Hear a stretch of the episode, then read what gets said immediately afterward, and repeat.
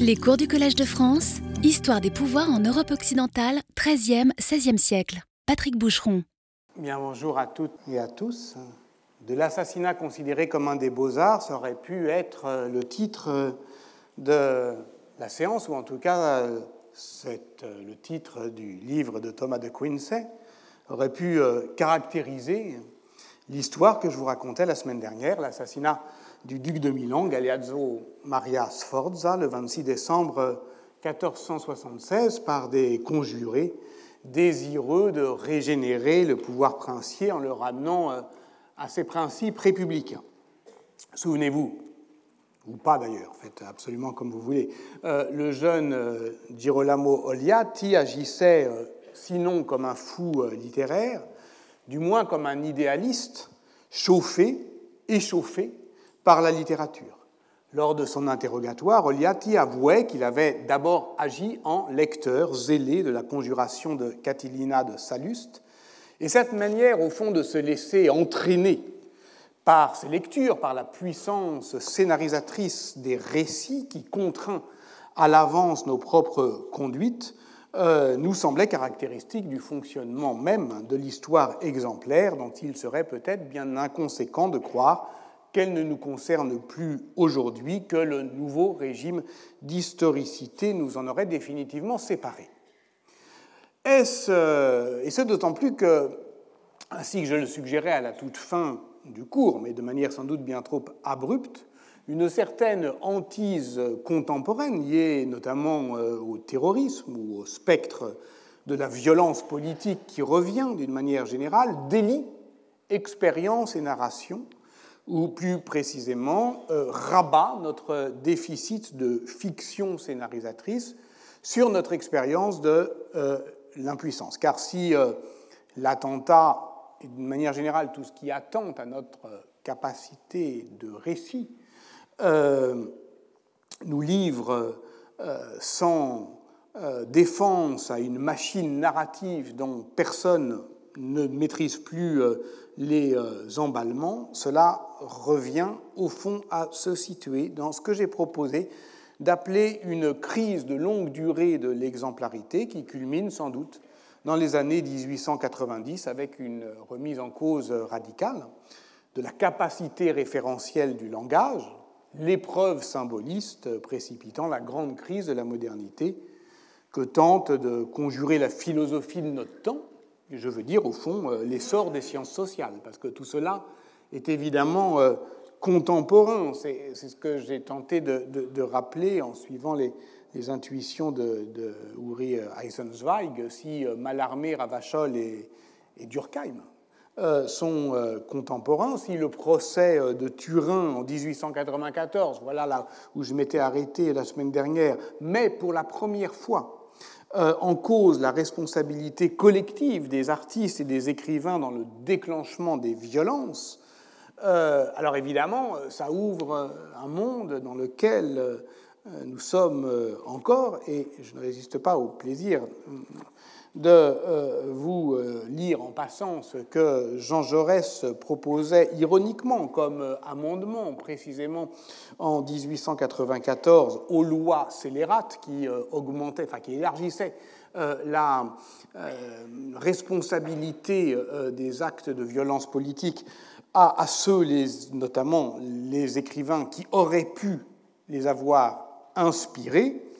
Alors dans ce cas-là, écrivait, enfin disait Jaurès, seront aussi considérés comme ayant participé aux actes de propagande anarchiste tous les hommes politiques, ministres, sénateurs, députés qui auront trafiqué de leur mandat, touché des pots de vin et participé à des affaires financières véreuses, soit en figurant dans les conseils d'administration de sociétés condamnées en justice, soit en prônant les dites affaires par la presse ou par la parole devant une ou plusieurs personnes, parce que, évidemment, élargir euh, la responsabilité euh, du scandale, c'est culpabiliser la société tout entière. Retenons en tout cas que la passion euh, lettrée et la pulsion policière, dans les deux cas, au fond, croire euh, fermement, de manière indéfectible, dans le pouvoir des mots, eh bien, conspirent dans une configuration typiquement foucaldienne.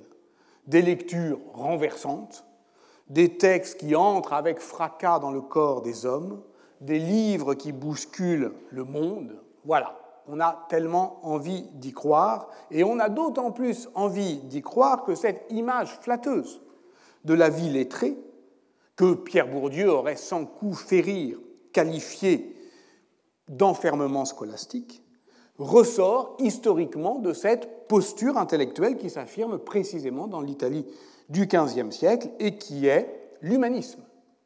Et évidemment, euh, il est euh, très euh, tentant de considérer cet effet de boucle, de boucle herméneutique, par lequel les spécialistes de l'histoire intellectuelle de l'humanisme italien aujourd'hui, qui ont une spécialité valorisée parce qu'elle est difficile, parce que le latin euh, est le plus euh, aride parce que c'est d'une exigence érudite euh, rare, eh bien, selon là encore un modèle sociologique de boucle assez classique où on finit toujours par se parer soi-même des vertus de son propre sujet, eh bien, les historiens et historiennes de l'humanisme italien finissent par se reconnaître aussi ou reconnaître un reflet avantageux de l'idée qu'ils se font d'eux-mêmes dans cette histoire euh, glorieuse de, bah, de la puissance intellectuelle.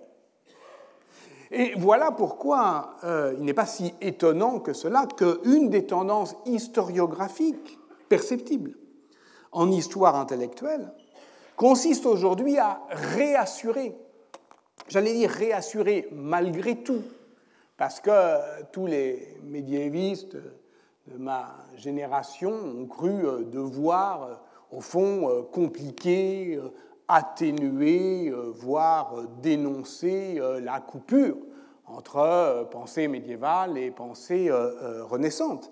Et pourtant, effectivement, on assiste aujourd'hui à ce que Riccardo Fubini appelle le retour du paradigme, c'est-à-dire un retour en force et en grâce euh, de l'idée qu'il y a, oui, une coupure humaniste au XVe siècle. Euh, on peut, euh, pour prendre la mesure de, cette,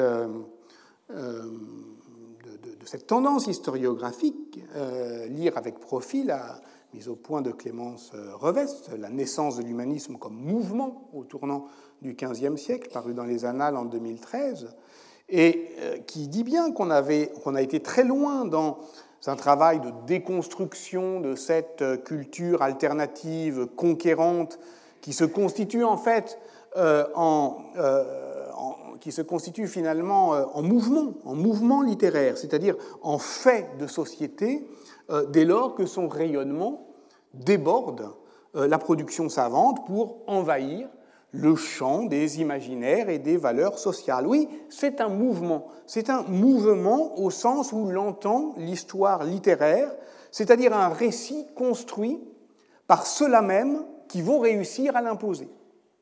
C'est donc logiquement une histoire de vainqueurs, et on remarquera que ceux-ci n'ont pas eu le triomphe modeste, les humanistes italiens.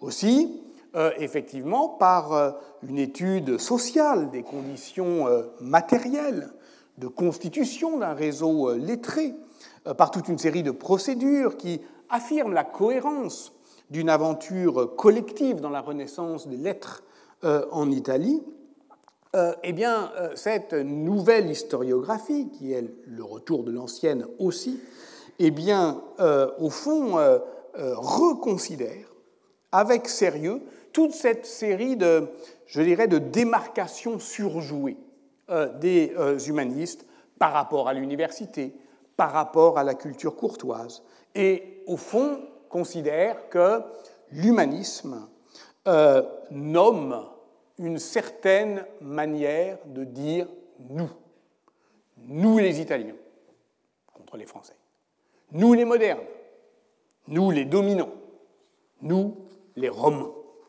Nous qui travaillons à le redevenir, à poursuivre euh, l'effort de Rome.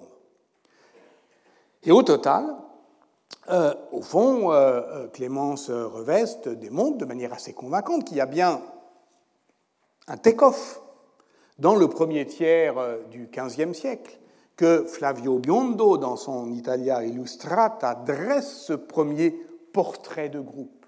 Et ce qui apparaît alors, c'est un grand précurseur, car ça commence toujours avant, Pétrarque, une photo de famille, une série de conquêtes, le latin euh, cicéronien, les manuscrits euh, retrouvés, on parlait de Quattrocento de Stefan Grimblatt euh, la semaine dernière, la langue grecque réactivée, bref, une grande narration, un récit qui annonce la consécration future de ce qu'on appelle l'humanisme, mais comme un événement qui a eu lieu et qui se constitue, on l'a compris, en même temps qu'on dit qu'il a déjà eu lieu.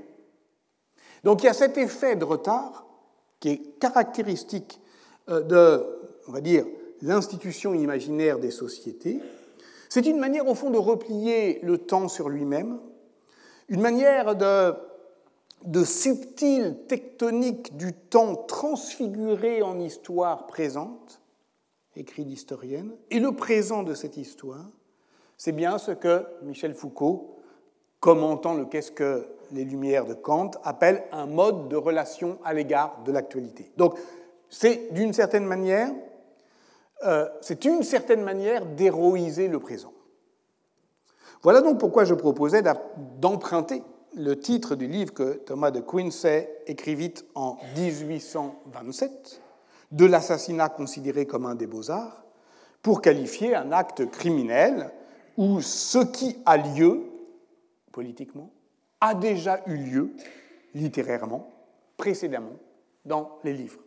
Un acte criminel, ou plus précisément tyrannicide, que cinq ans plus tard, en 1832, un autre enfant du siècle, Alfred de Musset, mettait en scène dans Lorenzaccio, ce jour euh, fameux du 6 janvier 1537, où le duc Alessandro, Alexandre de Médicis, tombe sous les coups de poignard de son cousin Lorenzino, Laurent le Petit, parce que héritier de la branche cadette des Médicis, de ceux qui s'appellent Popolani, parce que ils se souviennent, ou en tout cas ils ont la nostalgie du temps où leur famille était liée au parti du Popolo, ce qui est historiquement depuis euh, les années 1430 à Florence euh, le cas. Et Lorenzino, épris d'idéal républicain, qui s'était fait expulser de Rome, Lorenzino hmm, historique, pas le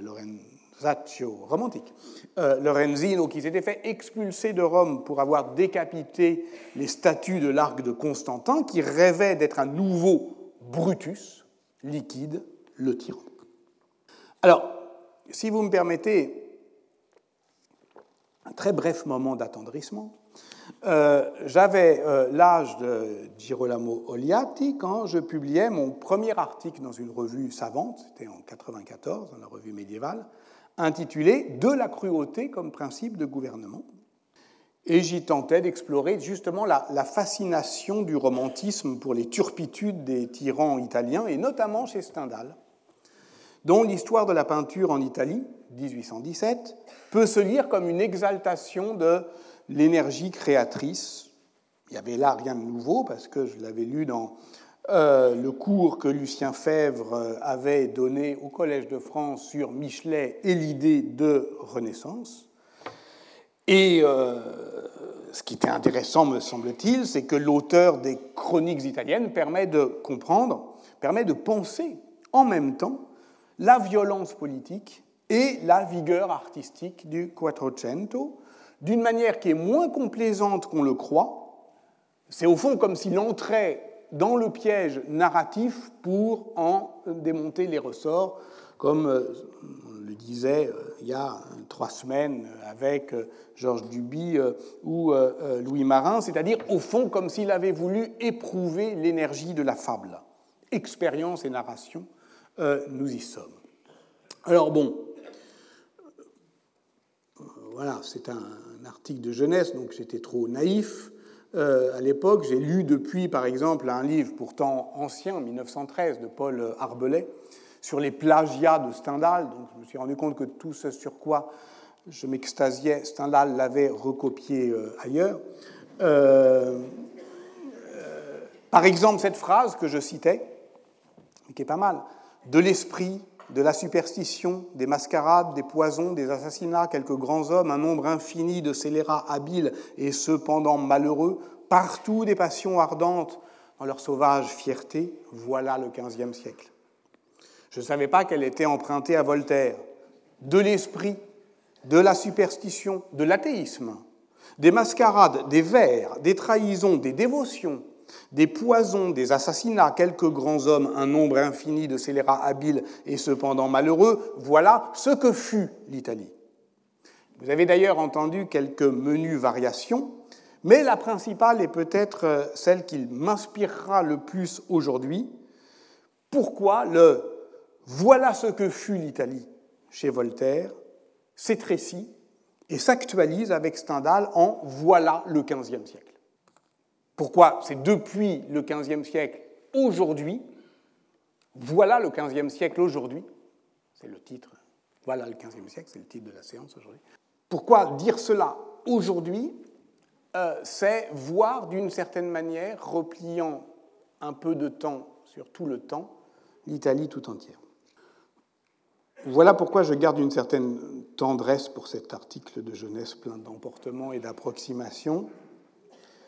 On a pu lui reprocher de vouloir, je cite, trop immobiliser l'histoire et succomber aux vieilles lunes romantiques, mais au fond, euh, peut-être que ce que je cherchais alors, c'était moins une structure anthropologique qu'une dynamique narrative. C'est-à-dire que la concordance des temps était mise en avant, mais pour tenter d'en contrôler les effets, pas pour s'y abandonner. Autrement dit, euh, considérer frontalement la fascination romantique pour la violence politique des tyrans italiens, c'était tâcher de cesser d'être romantique avec eux. Car bien évidemment, c'est avec la monarchie de leur temps que Hugo, Stendhal, Musset voulaient en découdre. Chose étrange, écrit Stendhal en 1826 dans Rome, Naples et Florence. L'époque brillante de l'Italie finit au moment où les petits tyrans sanguinaires furent remplacés par des monarques modérés. Et s'il dit ça, c'est évidemment pour apostropher directement ces monarques modérés. Et cette fois-ci, euh, la citation provient de l'histoire de la peinture en Italie. Je dirais aux princes modernes, si glorieux de leur vertu, et qui regarde avec un si superbe mépris les petits tyrans du Moyen Âge, ces vertus dont vous êtes si fiers ne sont que des vertus privées. Comme roi, vous êtes nuls. Les tyrans d'Italie, au contraire, eurent des vices privés et des vertus publiques. Ces caractères donnent à l'histoire quelques anecdotes scandaleuses, mais lui épargnent à raconter la mort cruelle de 20 millions d'hommes. Bon, c'est intéressant quand même. Euh, c'est intéressant parce que là, on est. Bah, vous vous souvenez euh, de l'analyse célèbre, euh, peut-être, qu'Eric Auerbach fit dans Mimésis du rouge et le noir. On a longtemps, euh, on a toujours considéré en fait ce livre, Le Rouge et le Noir, comme, comme un roman, alors qu'on ne prétend pas, on ne prend pas au sérieux la manière dont Stendhal le définit lui-même, chronique. Il ne s'agit pas de singer l'histoire, il ne s'agit pas de la fictionnaliser, il s'agit bien au contraire de lui faire traverser le miroir, un miroir euh, promené le long du chemin, écrit Stendhal. C'est comme ça qu'il définit l'art du roman. Et sur la page de garde d'un exemplaire du Rouge et le Noir, conservé dans le fond euh, Bucci de la, la bibliothèque Somaini de Milan, Carlo Ginzburg a lu cette annotation de la main de Stendhal. Rome, 24 mai 1834. J'ai écrit dans ma jeunesse des biographies, Mozart, Michel-Ange, qui sont une espèce d'histoire. Je m'en réponds. Le vrai, sur les plus grandes comme sur les plus petites choses, me semble presque impossible à atteindre, au moins un vrai un peu détaillé. On rejoint euh, ce jeu des citations, euh, euh, Céline, Brecht, etc., par lequel on commençait euh, ce cours. Ce qu'il entend par vrai, Stendhal, est cerné par euh, les épitaphes, les épigraphes pardon, placées au seuil du roman. La vérité, l'âpre vérité, Danton. Elle n'est pas jolie, elle n'a pas de rouge, Sainte-Beuve. Ça veut dire que la vérité ne s'embellit pas par quelques détails vrais ou quelques pointe pittoresque. Ce sont les personnages de fiction qui visent une vérité plus profonde, comme l'a montré Carlo Ginzburg dans un superbe article intitulé L'âpre vérité, un défi de Stendhal aux historiens, repris euh, dans son recueil Le fil et les traces. Le, défi, c'est par exemple, euh, ça prend la forme d'un procédé narratif comme le style indirect libre. Ginsburg dit qu'il est interdit à la prose historienne. on pourrait discuter, ce n'est pas tout à fait vrai. Euh, Tubin utilise le roi Ladurie constamment dans Montaillou, quoi qu'on en pense. Bon. Euh, mais euh, cette, euh, ce défi, il est purement narratif, c'est-à-dire que ce n'est pas comme les défis explicites que Balzac adresse à l'histoire, ou Proust à la sociologie, ou Flaubert à la critique littéraire. Je cite Ginsburg, Balzac lança un défi explicite aux historiens de son temps Stendhal un défi implicite aux historiens du futur, ce qui permet de déplacer la question entre l'expérience de l'histoire et la narration littéraire. C'est-à-dire que les procédés narratifs sont comme des champs magnétiques. Je cite toujours Ginsburg, ils provoquent des questions et attirent de possibles documents. Donc, ça veut dire qu'ils suscitent une recherche qui est en attente de sa forme. Et voilà le défi que les historiens releveront un jour sous une forme que nous ne pouvons pas encore imaginer. Cesser d'être romantique avec les tyrans du Quattrocento, c'est donc renoncer à une histoire purement littéraire du tyrannicide. C'est comprendre que celle-ci lègue aux acteurs une collection de problèmes davantage qu'un guide pour l'action.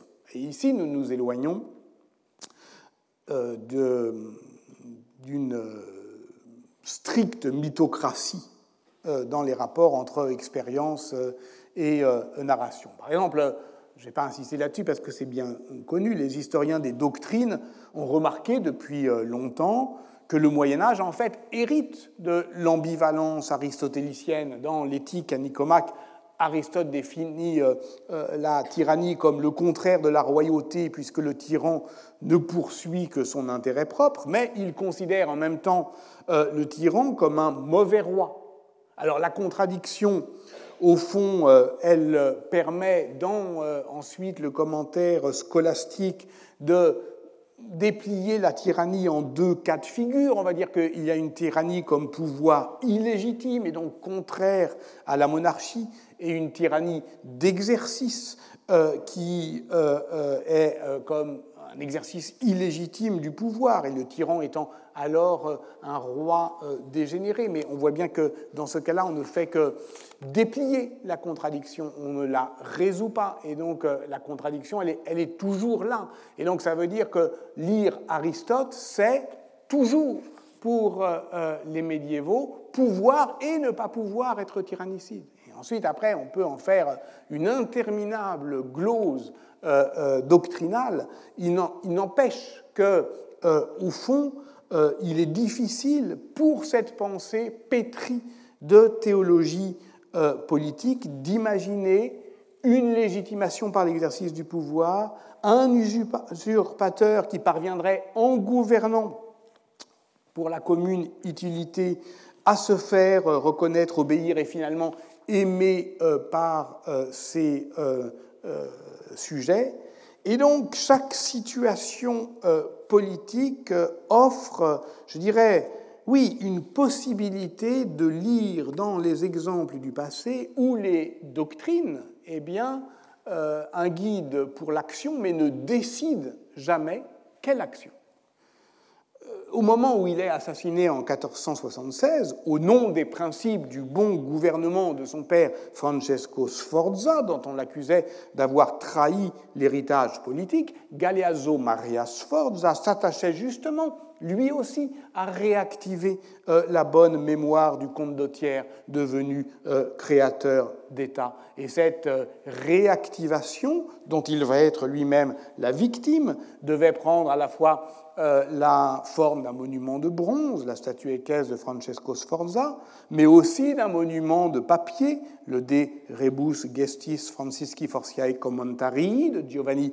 Simonetta, qui est précisément achevé en 1476 et, donc qui est écrit euh, dans euh, euh, l'entourage de Galeazzo Maria Sforza. Le De Rebus Gestis, c'est quand même pas rien. Il,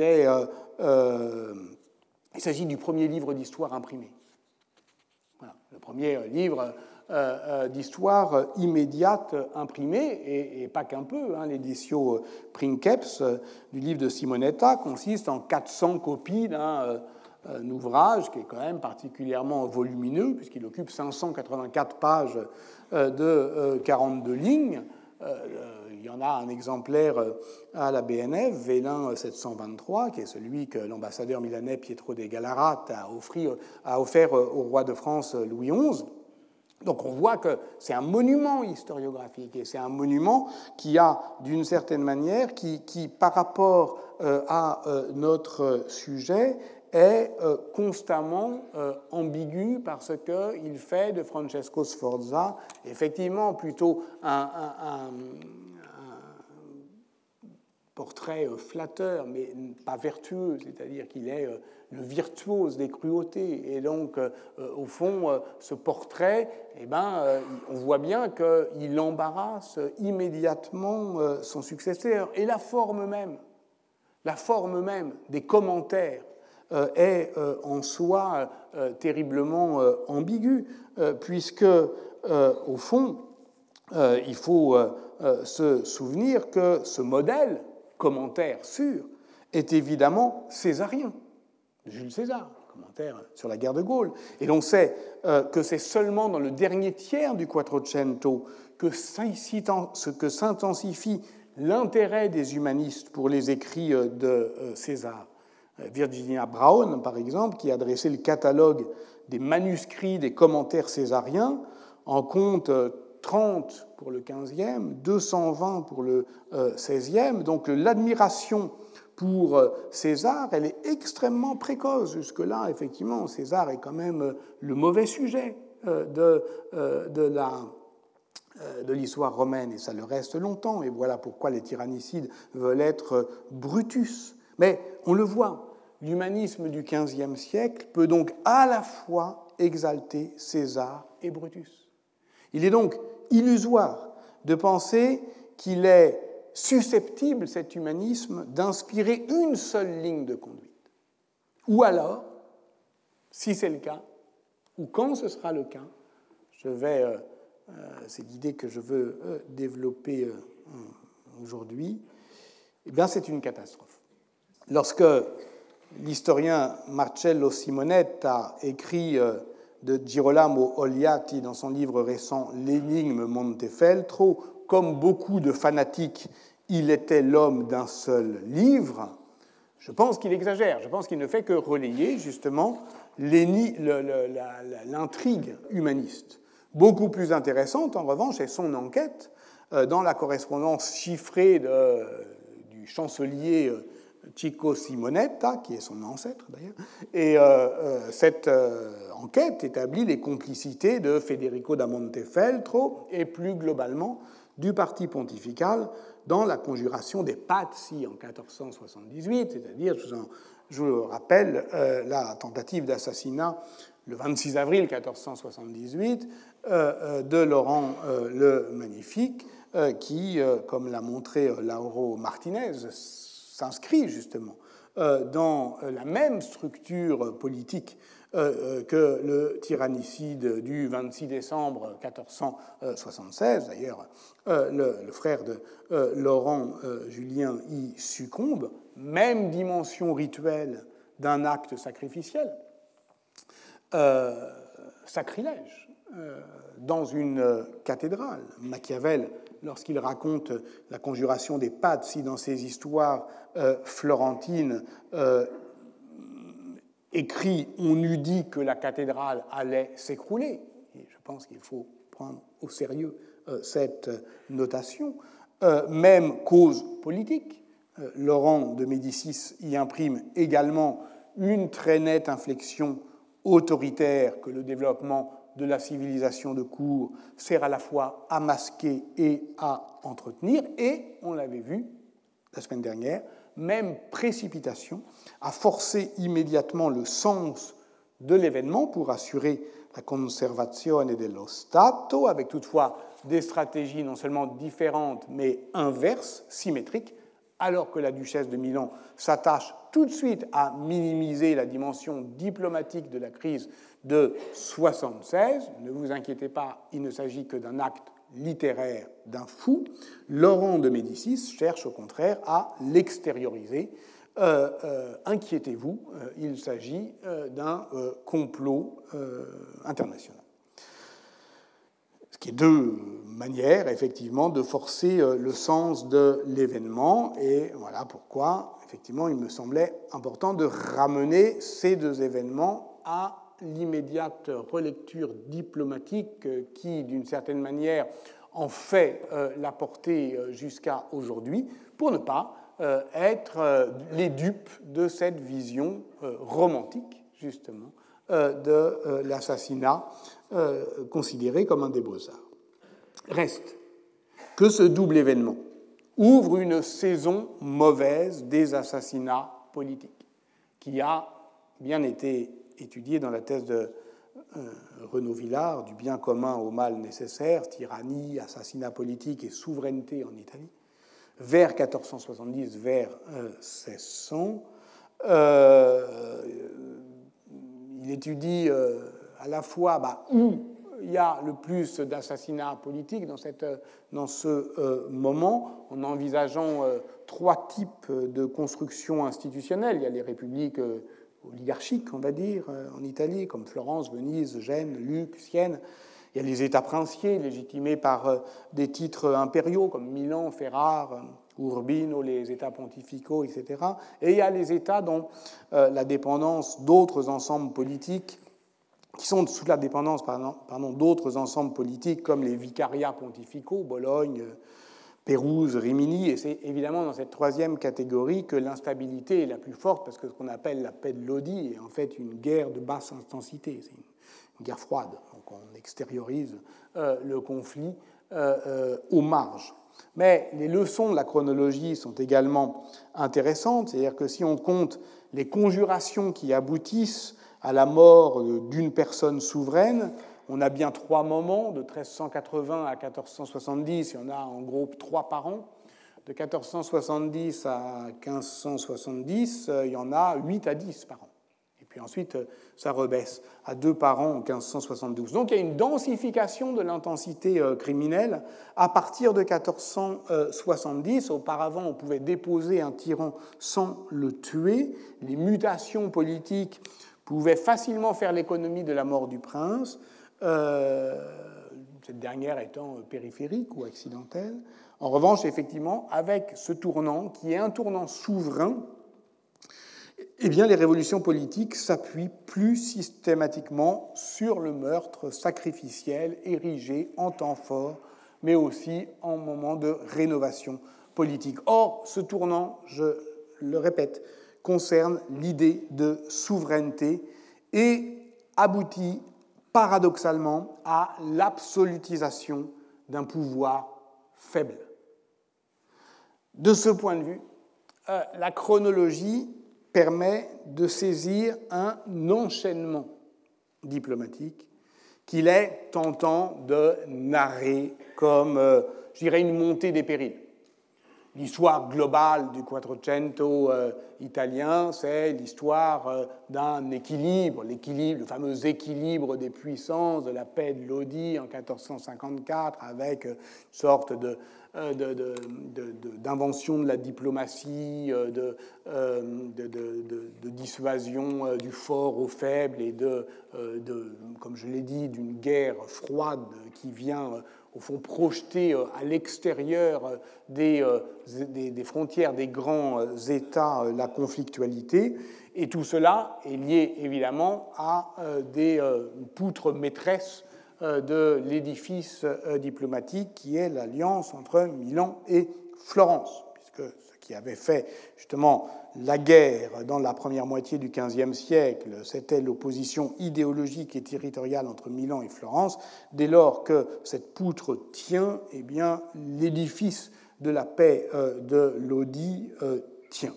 Avec la guerre de Ferrare, 1482-1484, eh bien, euh, cette alliance florentino-milanaise commence à se dérober et on assiste à un conflit local qui dégénère en déflagration générale.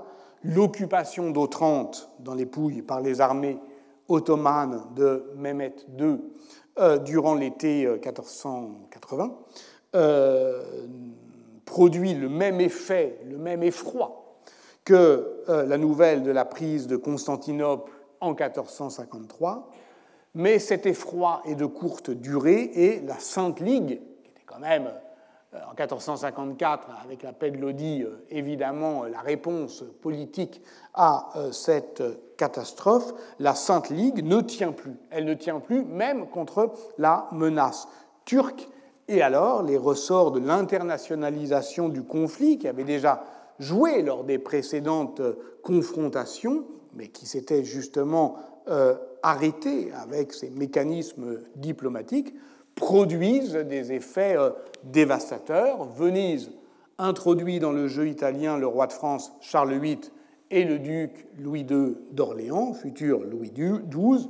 Le premier, comme vous le savez, prétend relever le droit des Angevins sur le royaume de Naples, que la mort de René d'Anjou en 1480 fait logiquement revenir à la couronne de France, enfin, logiquement du point de vue euh, euh, euh, de euh, la cour de France, le second, Louis II d'Orléans, aspirant à l'héritage milanais dont il s'estimait l'héritier légitime en vertu du mariage de Valentine Visconti, fille du duc de Milan, avec son grand-père Louis d'Orléans en 1389. Ça, ce sont les raisons strictement conjoncturelles qui expliquent que l'Italie, laboratoire des expériences politiques au XVe siècle, devienne la proie des grandes monarchies et le théâtre de ces opérations militaires catastrophiques qu'on appelle les guerres d'Italie. Mais il y a une autre explication qui est plus aventureuse, qui est presque contradictoire, que je voudrais risquer devant vous,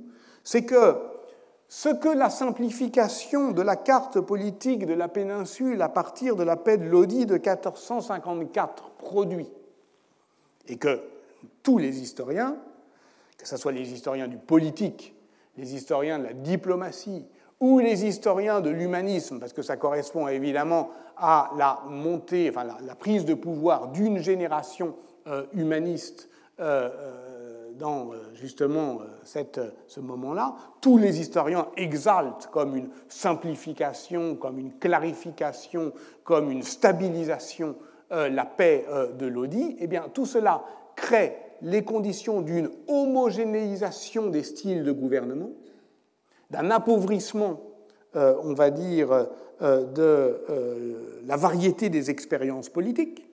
ça fait chuter le cours de l'expérience, dirait Walter Benjamin, même si, paradoxalement, le grand récit humaniste permet enfin de produire une narration continue des causes d'Italia.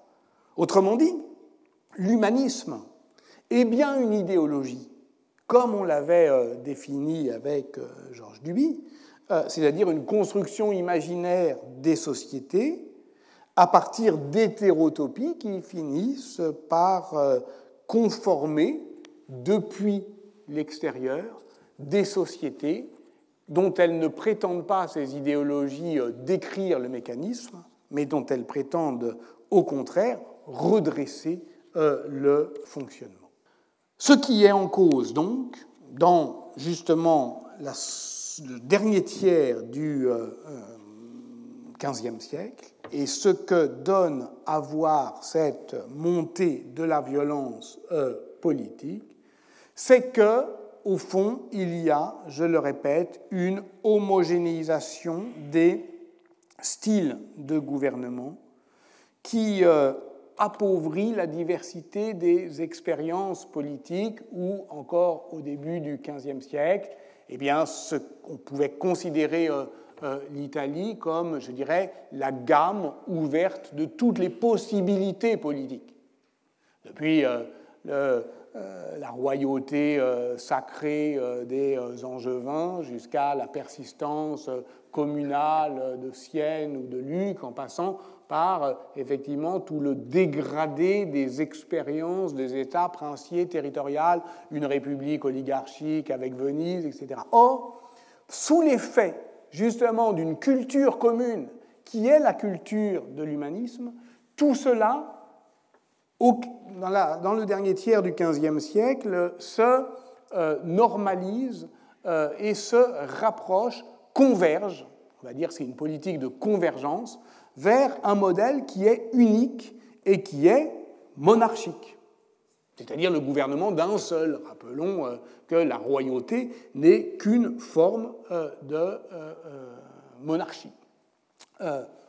Et bien sûr Milan, évidemment Naples, Rome, depuis le pontificat de Nicolas V, dont euh, la politique euh, énergique en matière aussi culturelle et euh, urbanistique restaure pleinement la souveraineté pontificale et met, je dirais, le, pouvoir romain sur l'orbite d'une évolution monarchique. Florence, avec évidemment le gouvernement de ces princes dissimulés que sont les Médicis, je vais y revenir dans un instant. Venise, d'une certaine manière, qui est aussi une monarchie euh, rituelle, tous, d'une certaine manière, euh, euh, oui, se conforment à un modèle unique. C'est si vrai que l'Italie soit tout entière gouvernée par des princes, et peu importe qu'ils se disent ducs, grands de l'Église, ou capitaines, peu importe qu'ils soient rois, prélats d'Église ou manieurs d'argent, que l'Italie donc soit gouvernée par euh, des euh, euh, princes, eh bien, est clairement lisible dans la galerie des vite di des vies des hommes illustres du XVe siècle, composées dans les années 1480 par Vespasiano da Bisticci, qui fut le libraire des Médicis, et qui ont tous en commun, on le voit bien, un même habitus que l'on peut également dire humaniste. Cette œuvre majeure, qui constitue euh, un panthéon de la Renaissance autour de la notion euh, d'homme illustre, qui est justement en cours d'étude par un groupe de travail autour de Clémence Revest dont je parlais, eh bien, elle prend au fond en compte toutes les formes de gouvernement. Le meilleur exemple le plus contre-intuitif, c'est que Vespasiano da Bisticci met euh, comme euh, de euh, Médicis, son client, mais après tout un marchand, dans cette galerie des hommes illustres, mais comme certes marchand, enrichi d'une bonne famille, d'une honorable naissance, d'une certaine manière, y rentre par sa culture et par le fait qu'il a une culture qui n'est pas, qui ne devrait pas être celle euh, de euh, son milieu. Cosimo di Giovanni de Medici était de très honorable naissance, ce qui veut dire qu'il n'est pas noble, d'une famille puissante ayant grande autorité sur la République. Intéressant notation, purement paradoxale, subtilement paradoxale, puisque dans le système communal, c'est la Respublica qui est en elle-même l'autoritas. Donc comment peut-on avoir grande autorité sur la République Sinon en subvertissant euh, les règles communales par justement euh, le jeu du parti? Il était versé dans les lettres latines, tant sacrées que profanes. Il lisait souvent les Écritures saintes qu'il connaissait bien, ayant du jugement sur de nombreuses choses, sachant fort bien en parler. Son précepteur fut Roberto de Rossi, très savant en grec, ça veut dire humaniste, hein, et en latin, et d'une excellente tenue. C'est le précepteur des Albizzi, c'est-à-dire que euh, les Albizzi, c'est des oligarques. Je répète que euh, les, Médicis sont des populaires. Et donc, il a très clairement la, la, la, culture qu'il ne devrait pas avoir. Pour en revenir à Côme, il avait une connaissance des lettres latines qui n'était guère habituelle chez un citoyen à ce point occupé par les affaires, donc il le dit euh, clairement, grave, gravitas, romain, ok, grave de tempérament, il était disposé à s'associer à des hommes sérieux, ennemis de la frivolité, car il détestait les bouffons, les acteurs et tous ceux qui perdaient leur temps inutilement. Là, on a évidemment euh, la profession de foi euh, humaniste qui tourne toujours à, la fin au plaidoyer prodomo. Comme, donc, est avec d'ailleurs son ami Francesco Sforza, euh, qui est euh, donc l'homme de l'Italie euh, rurale, le meilleur exemple tel que dépeint par Vespasiano da Bisticci, que c'est bien la culture humaniste qui constitue le ciment idéologique de cette génération de gouvernants, le nouveau système de valeurs culturelles qui assure la distinction de cette classe dominante, et que cette révolution pédagogique des studia humanitatis mise au service de l'éducation des princes, la Casa Gioiosa, ce petit collège d'élite fondé à Mantoue par euh, Vittorino da Feltre en 1423, qui forme au fond euh, tous ceux, euh, les Gonzaga, les Montefeltro, les da Correggio, qui vont une génération plus tard prendre le pouvoir dans les années 1450, c'est bien l'exemple de ces hétérotopies, parce que euh, les collèges humanistes sont des contre-sociétés qui finissent par, euh, d'une certaine manière, conformer la société euh, tout entière. Et c'est la prise de pouvoir de toute une génération qui a été formée dans les mêmes écoles, à la même éloquence, à la même culture. c'est cela que les historiens de la culture, de la diplomatie, de l'art, évidemment, parce que je n'ai pas le temps de vous en dire, de, vous en parler, mais tout cela a à voir avec la mise en narration de l'architecture, de, euh, la peinture. C'est tout cela, effectivement, que les historiens considèrent comme euh, une grande force euh, de l'Italie, qui va, d'une certaine manière, l'unifier sur le plan intellectuel la métaphysique néo-platonicienne qu'illustre Marcille euh, Fissin dans les années 1470, euh, qui fait des humanistes, au fond, les détenteurs d'une noblesse du savoir qui n'a plus rien à voir avec euh, la théorie de l'engagement politique que l'on nommait humanisme à la fin du XIVe siècle et encore euh, jusque dans les années 1430, euh, c'est-à-dire une culture euh, de chancellerie. Non, là, on est bien effectivement dans une culture commune de l'Italie. Il suffit de voir comment ben, les, traductions de la République de Platon, d'abord milanaises, vont à Naples, à Florence, et comment ensuite, évidemment, par-delà les frontières des États, par-delà surtout la typologie des régimes, le néoplatonisme devient la pensée dominante de l'Italie des princes, et c'est elle, d'ailleurs, André Chastel l'a dit ici même avec force il y a bien longtemps, qui subjugue les vainqueurs français et espagnols, et qui ensuite se dissémine dans euh, euh, la euh, dans euh, l'Europe tout entière. Et cet humanisme, je le répète, ne concerne pas que les lettres, euh, il concerne aussi une forme de mise en narration euh, des arts visuels. S'il y a une valorisation de l'architecture dans le système de cours des États princiers durant les années 1430-1470, c'est pas du tout, contrairement à, contrairement à ce qu'on pense, par, au fond, euh, intérêt pour l'antique, mais par, comme l'a montré euh, euh, Christine Smith, une volonté de faire de l'architecture un art de l'éloquence, c'est-à-dire c'est là encore la rhétorique cicéronienne qui pénètre dans les arts visuels. C'est vrai aussi évidemment de la peinture à partir d'Alberti qui devient aussi un art de convaincre et un art de convaincre par un système rhétorique qui est tout entier, justement, ordonné par un récit que Alberti appelle la storia.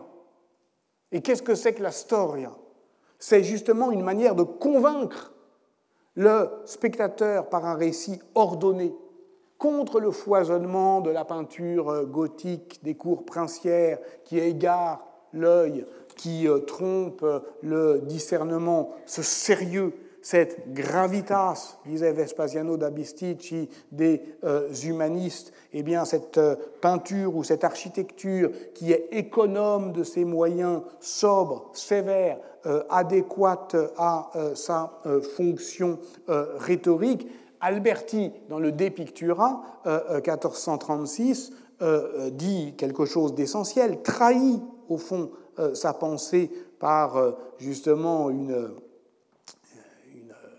euh, une formule qu'il fait passer, il dit qu'il convient d'éviter à tout prix le tumulte des détails.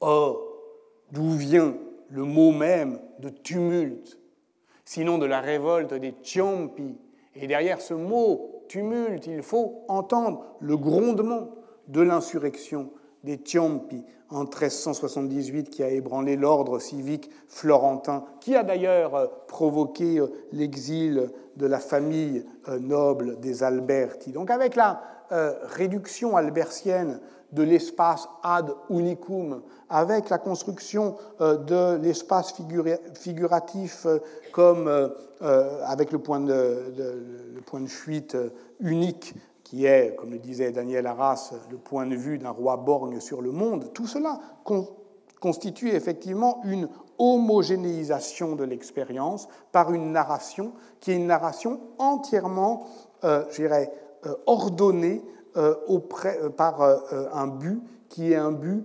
de persuasion. La splendeur ordonnée des villes l'apaisante rationalité des palais de leurs princes, la solennité d'un latin réinventé pour enchanter la gloire, comme l'impeccable géométrie des perspectives peintes qu'on place devant leurs yeux, tout cela revêt une promesse d'immortalité et de puissance. Tout cela est fait pour que nous l'admirions encore. Tout cela est justement cette intrigue humaniste qui est, on peine d'une certaine manière à se détacher, euh, sinon justement par, euh, en suivant euh, les méditations stendhaliennes que je vous propose, de cette séduction, et il le faut bien pourtant, sans défaire de cette séduction puisque nous savons la fin de l'histoire, puisque nous savons que cette promesse d'immortalité et de puissance fut trahie d'un coup dans le fracas des armes de la Furia Francese qui s'abattit sur la péninsule en 1494, qui manifeste brutalement la violence de l'histoire. Et le plus important, c'est de considérer que l'impresa euh, du roi Charles VIII, ivre de son vouloir, euh, écrit euh, commune. C'est le chef-d'œuvre de la diplomatie italienne de l'éloquence humaniste. Précisément, dans ses mémoires, Philippe de Commune, qui a quelques raisons euh, d'être hostile à la descente en Italie, ne serait-ce que parce que descendre en Italie pour Charles VIII, c'est changer, retourner son alliance et, se rapprocher de Milan, et que, comme l'a montré Joël Blanchard, Comines n'a aucun intérêt à ça parce qu'il est très lié à la banque Médicis, euh, donc euh, à Florence. Donc euh, effectivement, il est méfiant. Et comme il est méfiant vis-à-vis de cette impresa, de cette entreprise de la descente en Italie, eh ben, il est lucide et il décrit l'habileté des ambassadeurs milanais à guider le roi vers son propre désir. C'est pas le tout de savoir les gens ne savent plus parler aux puissants. Il ne faut pas leur donner des bonnes idées, il faut leur faire croire que ce sont eux qui ont eu ces bonnes idées. Parce que euh, ça revient euh, effectivement euh, à les faire agir selon leurs propres désirs. Dans sa récente biographie de Charles VIII, Didier Le Fur a montré comment la propagande monarchique a travaillé précisément dans les années 1492-1493 euh, à compléter le diptyque du roi idéal. Il est roi de paix, Charles VIII, effectivement. Il a célébré son mariage avec Anne de Bretagne. Il a fait une triple paix avec euh, l'Angleterre, l'Espagne, l'Empire. Mais maintenant, effectivement, il doit se souvenir que euh, bah, du roi croisé, du roi du chevalier idéal, qui correspond d'ailleurs davantage à son envie inculquée dès l'enfance, comme l'écrit Guy Chardin en 1492-1493 le libraire Antoine Vérard publie toute une série de livres, l'histoire des païens de Paul Rose, les chroniques de France, l'arbre des batailles, la vengeance de notre Seigneur, la légende d'Arthur, qui par le texte et qui surtout par les miniatures exalte la figure d'un roi chevalier épris de croisade. On lui fait lire ça, il est chauffé à blanc. Il veut y aller. Il veut effectivement euh, euh, partir en croisade et Naples est le tremplin euh, vers Jérusalem, ce revival de l'idée de, croisade. C'est ce que Comines appelle les vapeurs grisantes, les, fumées et gloires d'Italie. Et qui est-ce qui lui fait miroiter ces fumées et gloires d'Italie? Ce sont les ambassadeurs milanais le climat d'attente eschatologique de la fin du XVe siècle, là, le royaume de Naples, qui est une porte d'entrée vers Jérusalem, dès le mois de décembre 1493, voici l'ambassadeur milanais Carlo di Belgioso qui le presse de sauter le pas. Toute l'Italie vous attend. Le souverain répond J'ai décidé de ne pas revenir en ce pays sans avoir été contre les infidèles. Ok, très bien. Voilà. Donc c'est cette impresa, euh, c'est glorieuse et sainte, euh, comme le dit l'ambassadeur milanais, dont l'argumentation est, relatée euh, par euh, Comines, au fond, nous montre quelque chose d'essentiel. C'est que les Italiens ont pris au sérieux ce rêve de croisade. Marino Sanudo, le Vénitien, écrit que Charles VIII agit à l'exemple de ce qu'avait fait Ferdinand, roi d'Espagne, qui venait d'acquérir le royaume de Grenade. Donc on est dans ce contexte-là. Donc je dirais que la descente en Italie de Charles VIII est le chef-d'œuvre culturel de l'humanisme italien, qui manifeste sa capacité virtuose à agiter sous le nez des puissants des fictions scénarisatrices pour guider leurs propres désirs. Or, ce triomphe culturel produit une étrange défaite. En 1494, écrira plus tard Guy Chardin, est entrée en Italie une flamme, une peste, qui non seulement changea les États, mais aussi les façons de le gouverner et les façons de faire la guerre. En Italie. Qu'est-ce que ça veut dire en Italie, avant euh, qu'elle ne soit ravagée par une flamme, par une peste? Si Guy Chardin peut écrire une histoire d'Italie, c'est que celle-ci, l'Italie, est, depuis le sac de Rome de 1527, unis dans le déshonneur.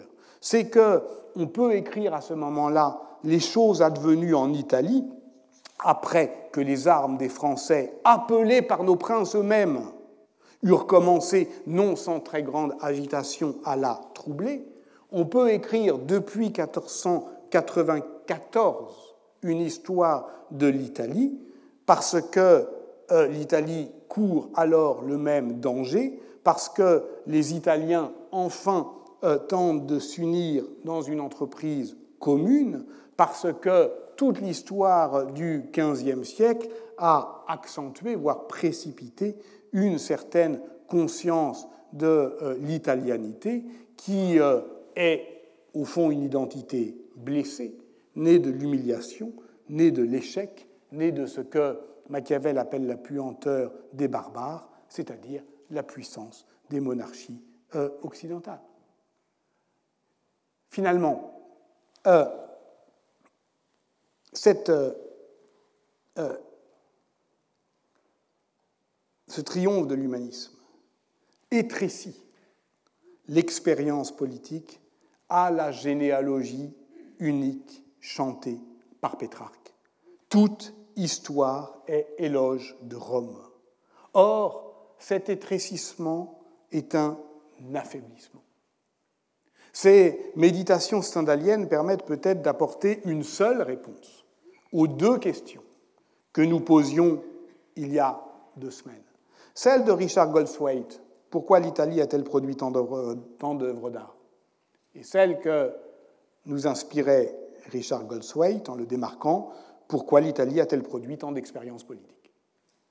Eh bien justement, on comprend qu'elle euh, a produit euh, beaucoup euh, d'œuvres d'art au fur et à mesure que s'appauvrissait son expérience politique, et on comprend pourquoi, effectivement, avec ce rapport étrange de fascination et de répulsion, de distance, au fond, qui est la meilleure, la distance, la défiance, l'ironie est la meilleure arme contre l'attirance ou la haine.